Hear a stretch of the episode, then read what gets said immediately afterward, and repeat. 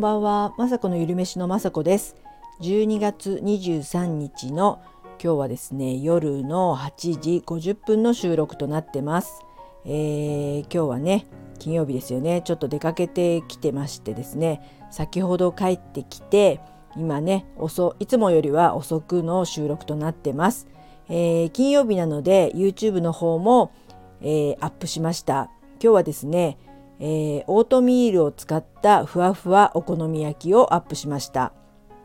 えー、なぜねふわふわって入れたかっていうと,、えーと、つなぎにですね、えー、はんぺんをね入れたんですね、えー、そうしましたらはんぺんの効果でもうふわふわで、えー、オートミールおこおこオートミールのお好み焼きなんですけどあのオートミールで作ったとは気がつかないと思うぐらいふわふわで美味しいお好み焼きができたと思います。えーと、オートミールのねお好み焼きをね私普段もねよく小麦粉の代わりで作ってたんですけどなかなかねちょっとつなぎが難しいというか卵とかね入れてるんですけどあのちょっとね丸く焼けなくてちょっとね崩れてしまうんですねでもね味はすごく美味しくてオートミールのお好み焼き大好きなんですけど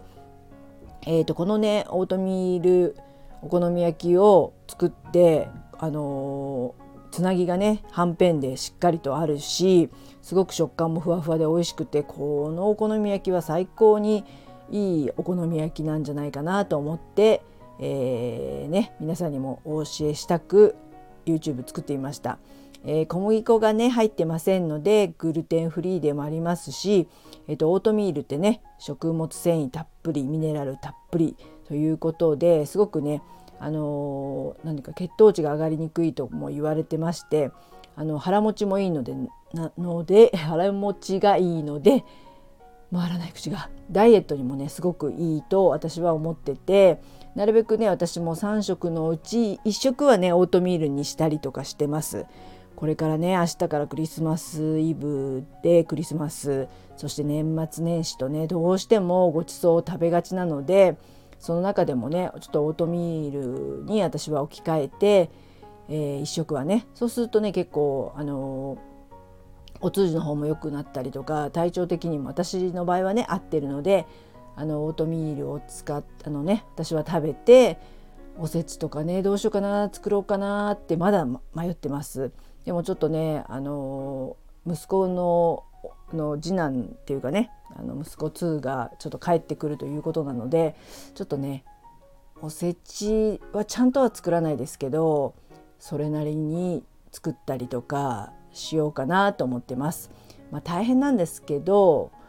あのね皆さん作ってる人は本当ねあのうちの母とかも今年も81歳で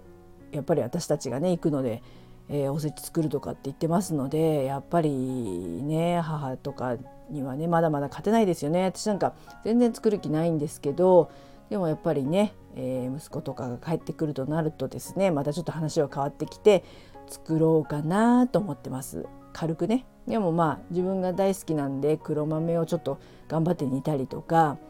えー、伊達巻きを焼いたりとか、まあ、筑前煮はね、えー、大好きなのであのあのね息子も大好きだと思うんでそれを煮たりとかあとお餅をね買ったりとかちょっとずつね、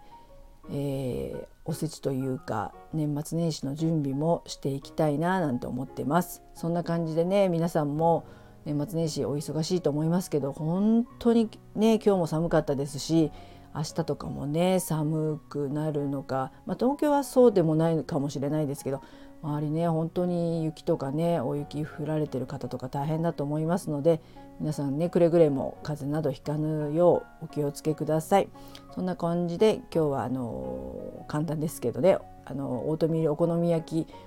美味しくうまく焼けましたという、えー、収録で終わりにしたいと思います。はい皆さんねいいクリスマスをお迎えくださいはい、雅子のゆるめしの雅子でした。